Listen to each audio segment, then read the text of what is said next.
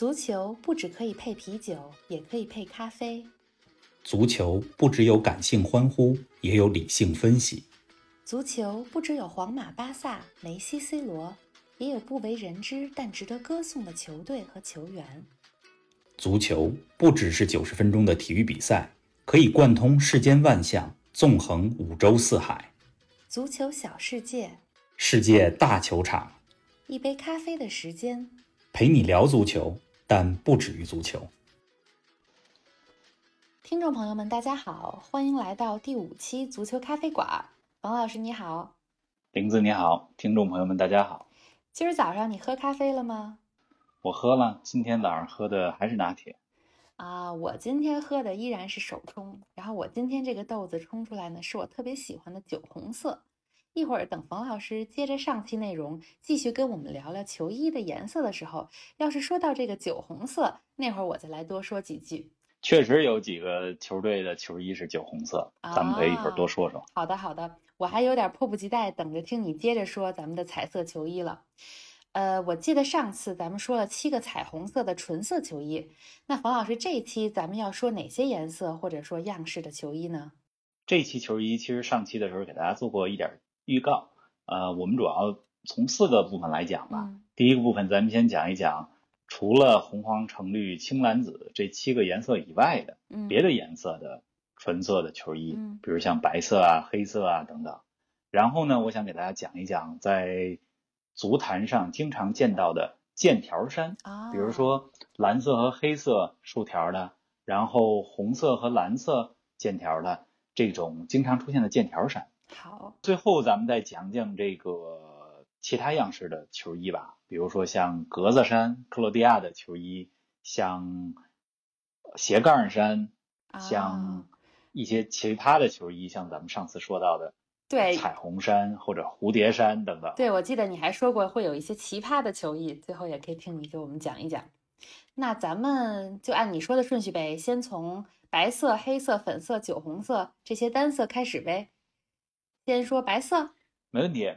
白色这个必须要说一个球队，就是皇家马德里啊，太著名了。皇家马德里队一直也被称为是银河战舰。是的，嗯，一直以来，虽然皇马有很多的客场不同的色调，但是它的主色调、主场的球衣一般都是纯白色。在今年一月我去西班牙的时候，参观了皇家马德里俱乐部的博物馆和它的球场，然后我一进去以后。人家的第一句标语写的是：“我们是二十世纪世界上最成功的足球俱乐部，一点都不低调，非常自信，非常高调啊，非常自信。你要说成绩来讲呢，确实也如此。嗯，像皇马到目前为止，他应该是获得了三十三次西班牙甲级联赛的冠军，就是西甲国内联赛的冠军。而且呢，他是欧洲俱乐部最高赛事欧洲冠军杯，也就是咱们经常说到的欧冠。嗯。获得冠军次数最多的球队一共是十三次，人家这也算实至名归。所以你说从这个战舰上来讲呢，是实至名归。但是二十世纪它是不是真的是最伟大的那第一个啊？对吧？第一的俱乐部啊，我自己持一些保留意见。但是既然人家这么说，咱也就不抬杠。尊重，对，嗯，没错。哎，冯老师，那除了皇马之外，还有哪些比较知名的球队也是白色球衣呢？穿白色球衣的球队确实也不少，但是你要问我的话，嗯，印入我脑海的是两个英格兰的球队，哪两个呢？一个是托特纳姆热刺队，嗯，托特纳姆热刺也是英超的一支老牌劲旅，它是在伦敦，位于伦敦的北部。呃，上一期咱们讲到了阿森纳队，是的，是红白的球衣。那么托特纳姆热刺队和阿森纳队一样，他们都是位于伦敦的北部，所以这俩队之间的比赛也被称为。北伦敦德比啊，热刺一直以来就穿白色的球衣，像现在这几年的热刺，应该说也是英超啊，咱不说是前三前四的球队，但一直以来是稳定在前六名。嗯，在去年二零一八到一九赛季的欧洲冠军联赛当中，热刺队还进军到了欧冠的决赛，最后在决赛当中是输给了最终夺冠的红军利物浦队。哎呀，差一点点。还有另外一支球队，其实是让我自己印象更深刻，也是我更加喜欢的一个球队，是利兹联队。嗯，英文叫做 Leeds United。嗯，这支球队在最近的十几年里一直是在英格兰的低级别联赛，就是第二级、第三级的联赛。但实际上，在我小时候看球的时候，利兹联队给我留下的印象是非常深刻。他们长期以来是英超前四、前五的球队。那么这支球队呢，还有另外一个昵称，叫做“白玫瑰”。哟，为什么呢？White Rose，白玫瑰，因为这也和嗯他身穿的这个白色的球衣有关。然后据说呢，还和英国历史上的这个红白玫瑰之争有关系。嗯，所以在足球场上，利兹联队和曼联队在九十年代的英超比赛也经常被称为是红白玫瑰之争。哦，原来是这样。利兹联呢，这支球队之所以让我印象特别深刻，是因为他踢球的风格非常具有青春气息。嗯，在九十年代末的时候，他的队中有非常多才华横溢的年轻的队员，像澳大利亚的球星科维尔啊、维杜卡，还有像后来转会到曼联的里奥费迪南德，这都是出自利兹联利兹联队。所以每次看到利兹联队踢球，就能够。想到平时我们在生活当中就在回忆的时候，总会说：“哎呀，特别怀念那个白衣飘飘的年代。”虽然我也不知道这个白衣飘飘的年代是怎么来的，但是每次看到利兹联队踢球，想到嗯，他们曾经在英超的赛场所创立的辉煌，并且曾经打入了欧洲冠军联赛的四强，到现在又在英超难以生存，十几年的时间一直是在。英超之下的联赛踢球，我就觉得非常的怀旧，非常想念他们在英超的那段时光，那段风光的时候。当然，喜欢利兹联的球迷，我觉得距离看到他们重新回到英超也已经不远了。嗯，因为在这个赛季的英国的第二级别联赛，就是英超之下的英冠联赛当中，利兹联队现在还剩只有四五场比赛的时候，排在英冠联赛的第一名，很有可能在这个赛季末。回到英超，所以下个赛季的英超联赛，我们可能就能够看到阔别了十七八年之久、身着白色球衣的利兹联队啊！球迷们可以一起期待一下了。这回，哎，冯老师，那白色的说完了，下面给我们说说黑色吧。黑色的球衣，我自己感觉好像不多见吧？黑色作为主色调呢，确实不多见。嗯，但是有一些球队他们的客场球衣很多都是黑色的。你比如说像曼联、曼城、尤文图斯。甚至是皇马，我的记忆当中都穿过客场的黑色球衣。你要说有那么一支球队，它的主场色、主色调就是黑色的话，我唯一能够想到的一支球队是美国的一支球队，美国职业大联盟的华盛顿特区联队，叫做 DC United。嗯，它的这个球队的主色调呢是 black and red，就是黑色和红色，但是他主场的球衣一般都是纯黑色的为主。啊你听说过鲁尼吗？那必须听说过呀，英国的呀。鲁尼是对啊，英格兰的球星，在他呃，所在英格兰踢完球，然后嗯，想到年龄比较大，然后需要到稍微弱一点的联赛里边再去发挥余热的时候，当时他就在前两年的时候，在华盛顿特区联队。踢过两年的球，当然现在已经回到了英国的德比郡队来担任这支球队的队员加上助理教练，准备从球员往助教和教练去转型了。啊，你一说鲁尼，真的是挺有年代感，很怀念。记得那个时候有点感慨，那个时候鲁尼还很小呢，还很年轻呢，才刚刚进入辉煌的时候。想不到现在都已经过去这么多年了。对啊，他在年轻的时候，这个头发就。呃，掉的比较快，然后据说还做过好几次植发手术，然后好像也不太成功。身材呢也有点胖，对吧？所以有一个称号叫“卢小胖 ”，是就是鲁尼。嗯，那黑色的比较少见，那咱们聊聊粉色的。粉色和黑色有点像。嗯。嗯，真正有球队把它当成主色调的，还真的比较少。嗯，但是有一些球队是在客场的队服里边，嗯，偶尔穿过粉色。嗯，比如咱们上一期节目所说的德甲的老牌劲旅汉堡队，嗯，以及像巴塞罗那队，其中一套客场队服也是粉色的。尤文图斯队，如果我没有记错的话，他应该也穿过粉色的客场队服。如果说有一支球队在它的主色调里边是。粉色为主，嗯，我唯一能够想到的是意甲的巴勒莫队啊。巴勒莫这支球队呢，它是在意大利的南端的西西里岛。嗯，说到西西里岛，可能喜欢旅游的朋友比较感兴趣啊。对呀，这个西西里岛上最成功的球队就是巴勒莫队。这支球队的主色调是粉色和黑色啊。为什么是粉色和黑色呢？是因为一九零五年当定这个色调的时候，他们认为粉色和黑色是 the colors of the sad and sweet。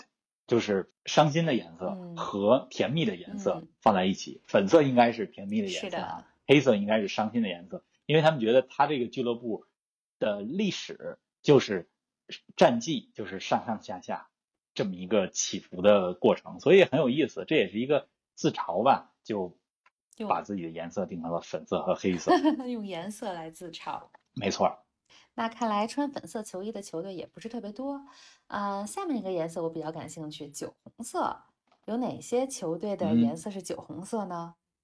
酒红色的球衣在英国比较常见，呃，比如说像现在英超的三支球队，哪些呢？就身着酒红色的球衣，这三支分别是阿斯顿维拉队、嗯，伯恩利队和西汉姆联队。那么这三支球队的球衣为什么最后都是？酒红色呢，其实也有一段历历史，可以说，最早穿酒红色球衣的是英格兰足坛的一个劲旅，叫阿斯顿维拉队。这支球队呢，它是在英国的工业城市伯明翰。在一八八六年的时候，阿斯顿维拉的官方的文件上就写到了他们的球衣颜色要是巧克力色。啊，但是这个巧克力色后来演变、演变、演变，就演变成了酒红色。啊，原来是这样。因为他们比较成功。所以，其他的一些球队也开始学他们，是酒红色。比如说，另外一支球队叫伯恩利队，嗯，据说他们就是为了向阿斯顿维拉队致敬，所以把自己的球衣的颜色定为了酒红色。还有一个非常有意思的故事呢，是另外一支，就是咱们说到的第三支身着酒红色球衣的球队——伦敦的西汉姆联队。这支球队为什么穿？酒红色球衣，为什么呢？是因为据说啊，他们曾经和阿斯顿维拉队在二十世纪初的时候，嗯，呃，进过一场比赛，嗯，呃，不知道是赛跑还是足球赛，然后反正西汉姆联队赢了，阿斯顿维拉队输了，输了。当时呢，他们这还是带这个赌金的，就是你输了，你得交钱。但是这个阿斯顿维拉队呢？交不起这个钱，那怎么办？就说我们把这个球衣给你们吧。哦。然后，所以这球衣就从阿斯顿维拉队运到了西汉姆联呃伦敦城里。最后，西汉姆联队说：“那我们也这个球衣的颜色就跟着你们呗。”所以就变成了酒红色的球衣。哎，这个还挺有意思的，还可以拿球衣当做赌金了。没错，所以你会看到很多球队的球衣颜色是比较相近的。嗯。嗯，其实他们之间是有联系的。嗯，很多的球衣的颜色是从一个地儿传到另外一个地儿。刚才咱们讲的这个故事是英国国内俱乐部之间球衣颜色 A 跟着 B。一会儿咱们也会讲到这个球衣的样式是怎么从一个国家传到另外一个国家的，比如从英国传到西班牙。行啊，没问题。话说说到这个酒红色，本来我是想。聊到酒红色啊，或者红酒，可以可以说几句红酒，不说咖啡。后来我想，我想英国，你说到的这三支球队都是英国的，对吧？嗯，跟英国相关的红酒的事儿，实在是没有太多可说的，因为英国这个地理啊、气候的缘故，没有太多很好的红酒。那我还不如再说两句关于咖啡的呢。其实平时我做手冲咖啡比较多，那手冲咖啡其实因为。豆子的种类不同呢，和研磨粗细的不同，加上你适当的这个萃取的手法，其实冲出来的咖啡也可以是非常好看的酒红色。所以我觉得这个手冲咖啡真的是咖啡界一个非常有意思的创意。你看它通过这个水流的注入，流畅的不断的水流，让这个咖啡粉呢就在滤杯中轻轻的翻滚，它就能萃取出很迷人的风味。我就特别着迷于自己做的时候看的这个酒红色的液体穿透这个滤纸，一滴一滴滴下来，特别清澈透明的样子，就觉得闻起来很香，喝起来很好喝，并且很有仪式感。我觉得可能颜值高，比如说做的比较不错的咖啡，可以是很透亮的颜色，像酒红色。所以看来你们是靠这个水流来控制这颜色，是吧？水流是其中一个手段。嗯，水温啊，然后水流的速度，其实就是你萃取的程度。包括有些豆子如果磨得呃很细，那么它冲出来同样的手法颜色会深一些；如果稍微呢，嗯颗粒粗一点，那么冲出来的颜色也会浅一些。所以是综合的一个因素。原来如此，嗯，下次给我现场演示一下，嗯，有机会现场给冯老师冲一杯，对。哎，那除了这几个颜色，还想问问冯老师，有没有金色的球衣啊？这个颜色我也比较好奇。金色球衣听起来就比较的奢华和高调。对呀。嗯，据我这么想，没有想到哪支球队的球衣永久性是金色主色调的。啊。但是有一些球队，他们会在俱乐部纪念某个特殊的历史时刻，比如成立五十年、一百年，或者是纪念某个冠军的时候。会穿上金色的球衣，做些那种特别版、限量版，有点像限量版，像意甲的 AC 米兰，然后英超的阿森纳，荷兰的一支强队叫菲诺德，嗯，这几支球队我印象中都穿过金色的球衣啊，那应该穿在身上也是很炫的样子。偶尔穿穿可以，你一直穿就比较晕眼了。嗯，哎，我还记得上次你说有的队的球衣像披了个床单就上场了，快给大家讲讲这些是哪些球队的球衣啊？上次咱们讲到这个床单军，嗯嗯，为什么称之为床单呢？一会儿我们会讲到一支球队叫马德里竞技队，嗯，他们也经常被称为床单军团，因为你想咱们家里铺的床单一般都是条的或者格的，尤其是以前很多这种条形的条纹的这种。床单啊，这些，而且是不是红白格的？红白对，小时候有很多这种红白格的床单的印象。你像马德里竞技队，它就是红白条的球衣，嗯，所以就经常被称为床单军团。嗯一会儿咱们会讲马竞和西班牙的这些球队，但是你一说到这个床单啊，我想给观众朋友们讲一讲呢，就是剑条衫。好啊，这个在足球里经常会被归为剑条衫这类。就指的是两种不同颜色相间的这种竖条的或者横条的这种球衣，嗯，就类似条纹衫是吧？两个颜色，嗯，相间的都是竖条的这样的。没错。说到穿剑条衫的强队啊，嗯，咱们必须要说到来自意大利米兰城的两支著名球队，你知道是哪两支吗？哎，冯老师，这个我举手，我知道，呃，AC 米兰和国米，对吗？回答正确。AC 米兰和国米呢，是意大利甚至是欧洲在二十世纪比较成功的两支球队。嗯，先成立的是 AC 米兰队。啊，嗯，它的球衣的颜色是红黑。嗯，红色代表的是热情。是的，这个黑色呢比较有意思。嗯，这个球队的球衣设计者，他们就认为说，我穿上这球衣一定要让对手。看到我感觉到恐怖和恐惧，那么让对手感觉到恐惧的颜色是什么呢？就是黑色。所以米兰队 AC 米兰也被简称为米兰，嗯就自此穿上了红黑的球衣，嗯并且呢，他还有一个外号叫做罗森内里。罗森内里这个名字是怎么来的？怎么来的？罗森是意大利语的 rosso，就是红色。嗯，呃，内里。是意大利语的 neri，就是黑色，嗯，所以罗森内里就是红黑军团啊，原来是这样。那国米呢？国米是蓝黑色，嗯，刚才咱们讲到了 AC 米兰的成功，那么 AC 米兰呢，一共夺得过十八次意甲的冠军，嗯，而且是仅次于皇马获得欧冠冠军次数第二多的球队。皇马是十三次，嗯，AC 米兰是七次，也是非常厉害。国际米兰呢，他在欧洲赛场没有 AC 米兰这么牛，但是他在意大利和 A 米一样，嗯，同样获得过十八次意大利甲级联赛的冠军，并且是意甲当中从来没有降过级的一支球队。哦，那不容易啊。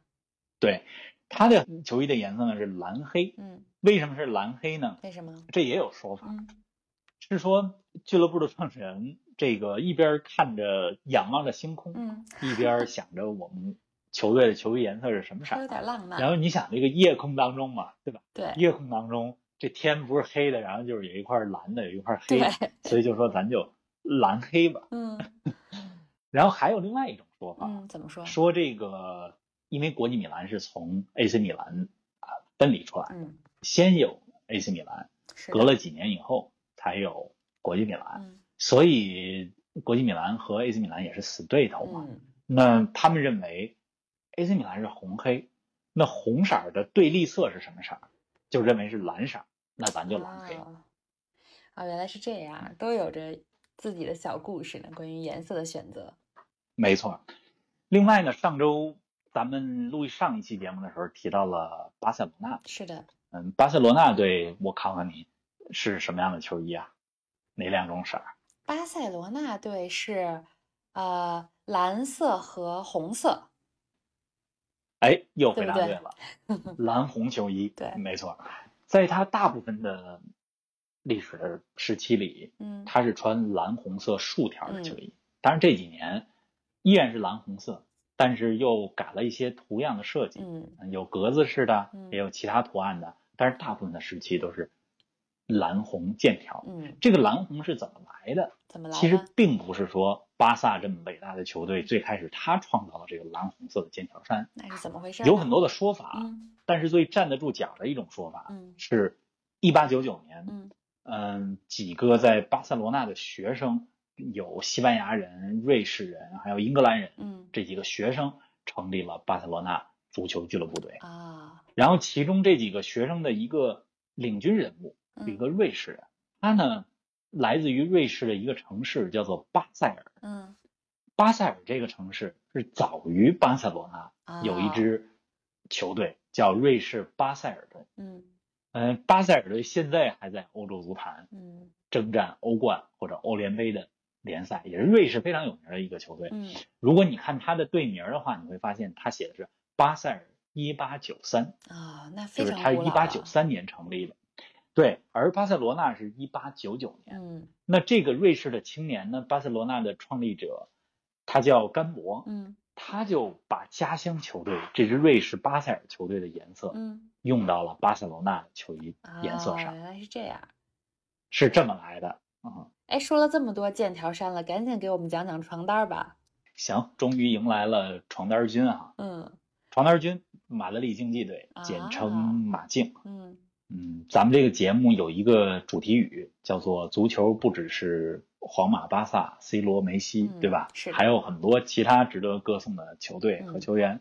说到西班牙，当然就不止说到皇马和巴萨。是的。虽然这两支球队是西班牙历史上最成功的，嗯但是咱们如果说西甲的前五强嗯或者前四强，一定会说到另外两支球队，嗯一个是马德里竞技队，嗯就是这床单军，嗯另外一个是毕尔巴鄂竞技队。啊这两支球队身着的球衣都是红白相间的床单衫。啊那么马德里竞技的这个床单其实是晚于毕尔巴鄂队的床单的。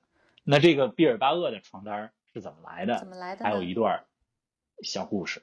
哎，那这两个队按你说都是红白相间的剑条衫，那岂不是非常的相似？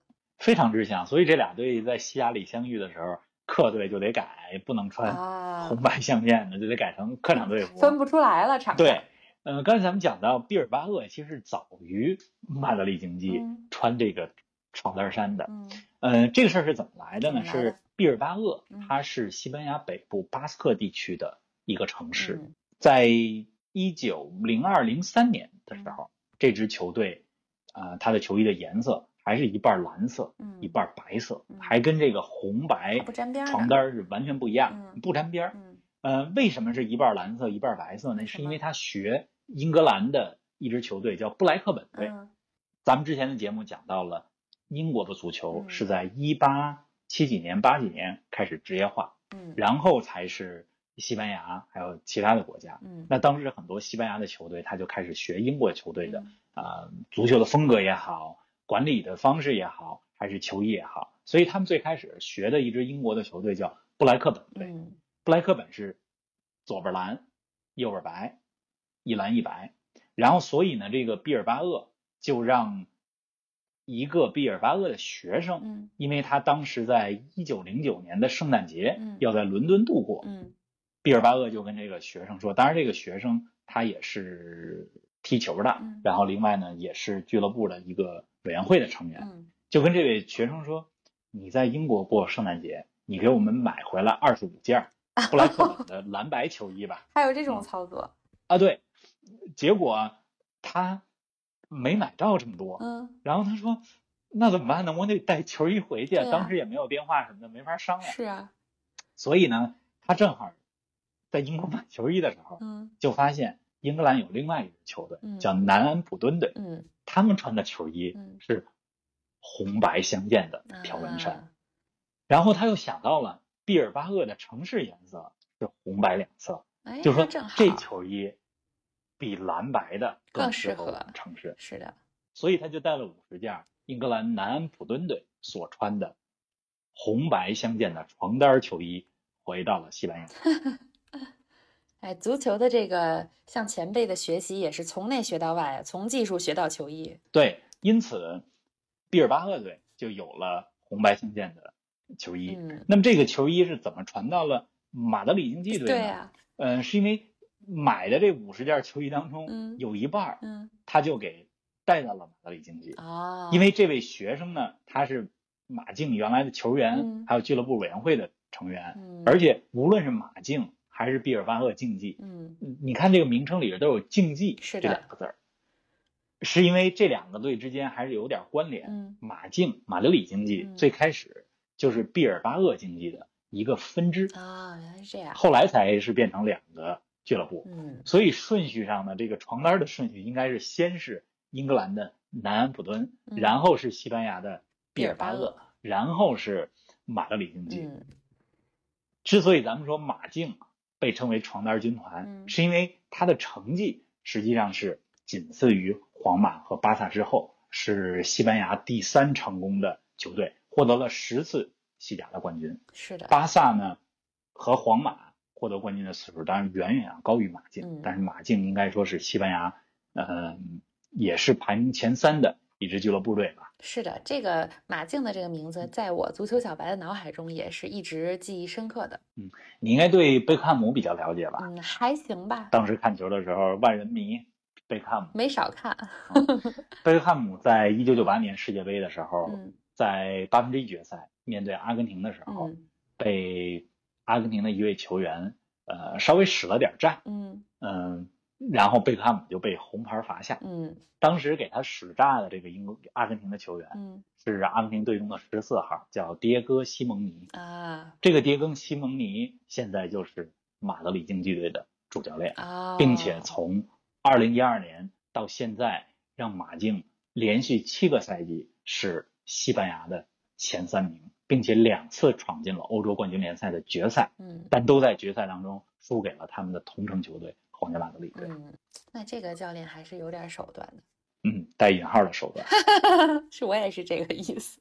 说到这个球衣之间的借鉴啊，嗯咱们还得说一个球队，就是 C 罗现在效力的球队嗯尤文图斯队。嗯尤文图斯是被称为斑马军团，是的黑黑白白相间的的球衣嗯、条纹衫。嗯然后，尤文图斯的这个黑白的球衣也不是他最开始自己哟，就有的。这是哪学来的？尤文图斯的球衣最开始还有带粉色呢，粉色也是其中的一个它的主色调。嗯它是一九零几年，零三年嗯还是零五年，从英国的一个球队叫诺茨郡，嗯这支球队现在是在英格兰的低级别联赛当嗯中，但是它是一支英格兰足坛的老牌球队。啊这支球队很早就穿嗯黑白相间的球衣，所以尤文图斯队的球衣嗯的样式和颜色也是从英格兰球队来的灵感。嗯所以你会看到很多意大利啊、西班牙的球队的球衣都是从英格兰的一些俱乐部上找到的灵感，然后这个球衣的设计颜色传到了这些国家。人家是天下文章一大抄，这个球场上是天下球衣一大抄啊。你这总结的太到位了。哎，那剑条山冯老师介绍的差不多了，差不多了，这个还有很多，但是咱们这个每期节目时间有限，不能咱们就点到为止。咱往下说。好嘞，那我还感兴趣的是，或者说我自己有印象的吧，我觉得这个一个球队的球衣，如果你设计的很有特点，确实可以帮助人记住这支球队。比如我就记得这个，说到这个格子衫，我记得是克罗地亚，是不是？它有一个红白的格子衫，给我印象非常的深刻。就一说到红白格子，我就会想到克罗地亚。这个我有没有说对？没错，呃，而且克罗地亚的球衣的格子衫红白格，嗯实际上是他从他的国家的啊国旗嗯来的灵感，对，只不过是在足坛上，在克罗地亚队穿红白格子衫之前，嗯确实很少有球队穿格子衫。嗯克罗地亚让我印象比较深刻的是，他们在一九九八年，嗯因为克罗地亚是巴尔干半岛一个小国，九十年代初想才从南斯拉夫当中解体，应该说是一个比较新的这么一个现代国家。嗯他第一次参加世界大赛是一九九六年的欧锦赛，嗯，第二次参参加世界大赛是九八年的世界杯，嗯，并且第一次参加世界杯就获得了世界杯的季军第三名。哦，那还真是挺厉害的，首次参加就能获得季军，嗯他们当时是在小组赛，咱们前几期聊到了牙买加，啊、克罗地亚在九八年世界杯也是被分在了 H 组，和阿根廷队、日本队、牙买加队嗯分在了第八小组。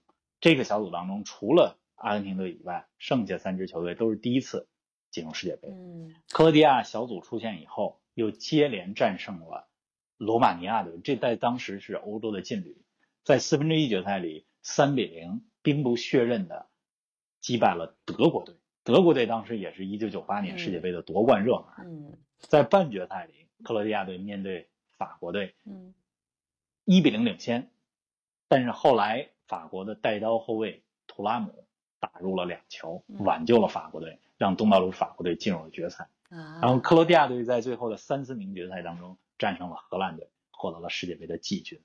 这是一九九八年的时候。哎呀，听完这些，我不光是佩服克罗地亚这个球队第一次参加世界杯就能有这么好的成绩，我现在更佩服的是冯老师。你说你现在有没有拿个小本儿在念你刚才说的这些东西？为什么能记得这么清楚这些这么多年的细节？见笑见笑，这确实没有小本儿，只是因为比较喜欢，看的比较多，所以就记忆犹新。嗯，和你自己融为一体了。嗯说到克罗地亚呢嗯，刚才咱们讲到了一九九八年，时隔二十年以后，嗯。在二零一八年最近一次世界杯，俄罗斯世界杯，嗯。大家应该都知道，最终夺冠的是法国队，嗯，但是亚军就是克罗地亚。巴尔干的小国嗯。克罗地亚，并且克罗地亚的中场核心莫德里奇，这也是效力于皇马的十号球员，嗯，在二零一八年世界杯上作为亚军队的成员，嗯，获得了二零一八世界杯最有价值球员。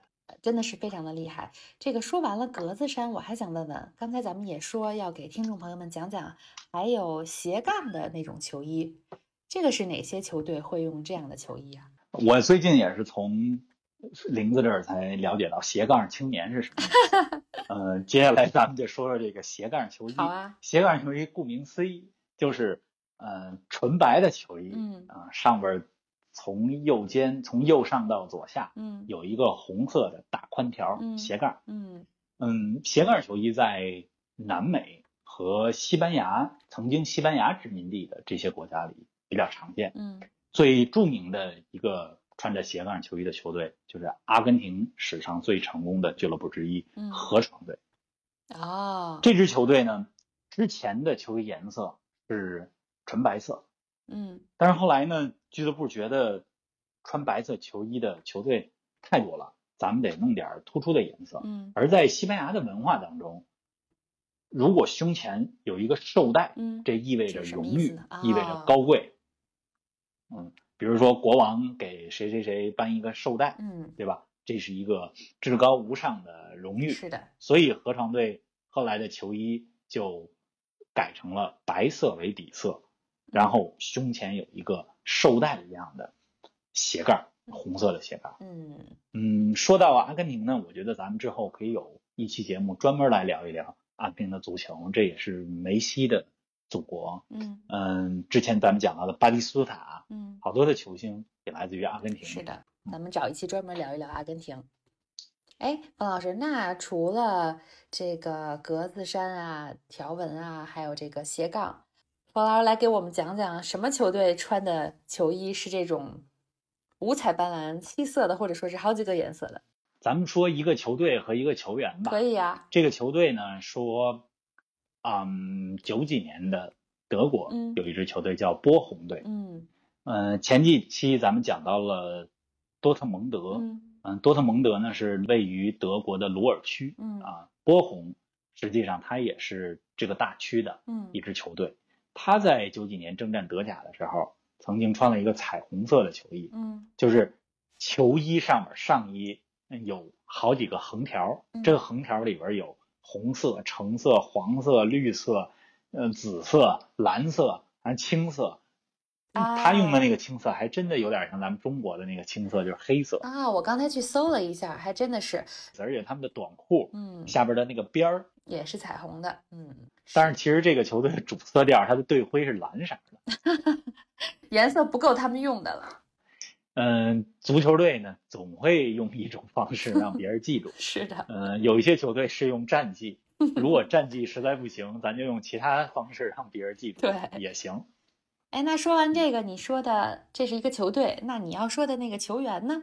我说的这个球员是一个非常有个性的守门员，他是墨西哥的门将，叫坎波斯。嗯这个坎波斯这个门将哈，他在一九九四年世界杯代表墨西哥出战的时候，嗯他穿了一个花蝴蝶 啊，样式的 守门员服装。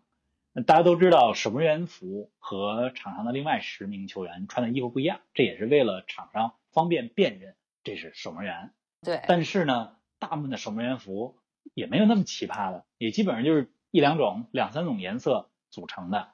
那坎波斯穿了一个从样式上到颜色上都非常像花蝴蝶的一个守门员的球衣，所以也被称为叫花蝴蝶坎伯斯。花蝴蝶，嗯，这个也是非常个性啊。坎伯斯这个人呢，就是非常有个性的一个人，像你所说的，嗯他的身高只有一米六八，应该哦说不太符合一个守门员应该有的身材特质。但是他的弹跳能力和反应，包括出击的速度嗯非常之快。嗯一般的守门员，咱们都说你一米八以下你就别当守门员，嗯你当不了守门对吧？成功的守门员一般都是一米八以上，嗯还有一些身材非常高大的，你像范德萨，嗯，等等一些门将，是的，他的臂长非常长，对啊，所以有助于守门。